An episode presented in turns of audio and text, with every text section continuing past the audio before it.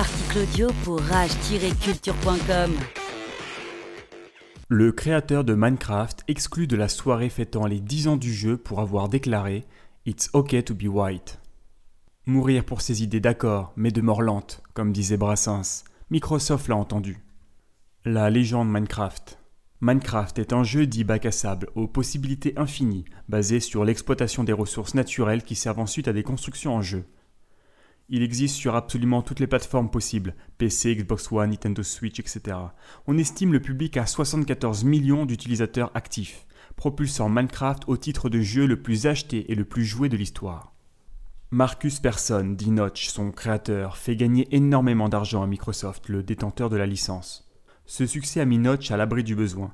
Il peut profiter de sa retraite à un milliard de dollars. Agent perturbateur. Mais l'argent met-il à l'abri de la police de la pensée? Notch l'a cru un moment, ne s'interdisant pas de prendre des positions qui n'ont aucune chance de lui faire gagner le prix Nobel de la paix. Ces incartades ont débuté en 2017 lorsqu'il a tenté sur Twitter It's okay to be white. On pourrait penser la phrase innocente, mais il s'est pris un contre-feu assez coquet sur le réseau social qui n'est pas connu pour apaiser les mœurs. Notch persiste en 2018 après s'être fait prier de ma féminine sale fasciste par une personne transsexuelle. Il répond sur un registre équivalent qu'il préfère être fasciste qu'avoir une féminine. Twitter n'est décidément pas le lieu de la courtoisie par excellence, et ce type de langage est déplorable de la part d'une personne totalisant plus de 3 millions de followers. Mais au final, ces propos ne contiennent pas plus, ni moins, de motifs de scandale que ceux de Brie Larson, déclarant qu'elle se moque de l'opinion de certaines personnes, pour peu qu'elles aient l'indécence d'être de sexe masculin et d'ethnie blanche.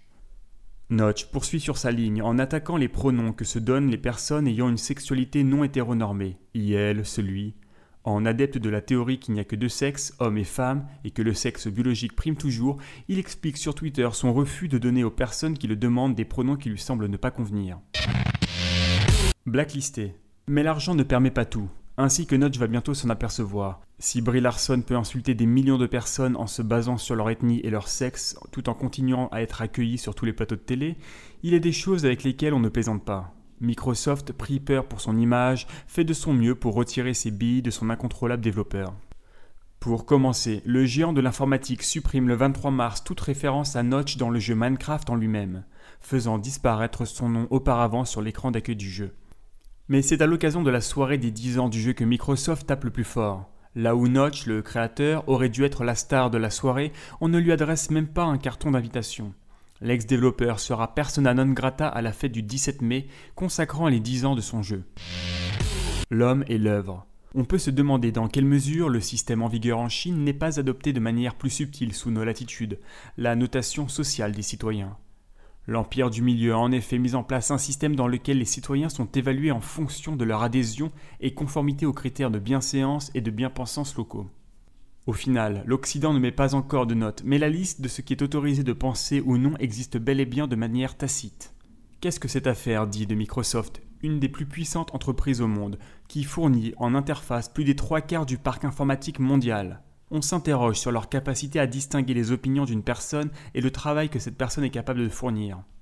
S'il n'est pas bon de partager sa passion pour la libération des moules de bouchot au travail, militer pour se faire hors des heures de bureau doit rester une option pour chacun de nous. Bientôt existera un nouveau critère de discrimination contre lequel on ne pourra pas lutter l'adhésion à des idées différentes que celles de la liste autorisée.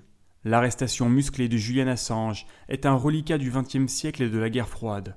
Pour le XXIe siècle, ce sera l'attrition sociale. Attendons-nous à nous faire notcher. Cet article est signé Dern, puis lu par Super Barbu. Abonnez-vous et suivez-nous sur rage-culture.com.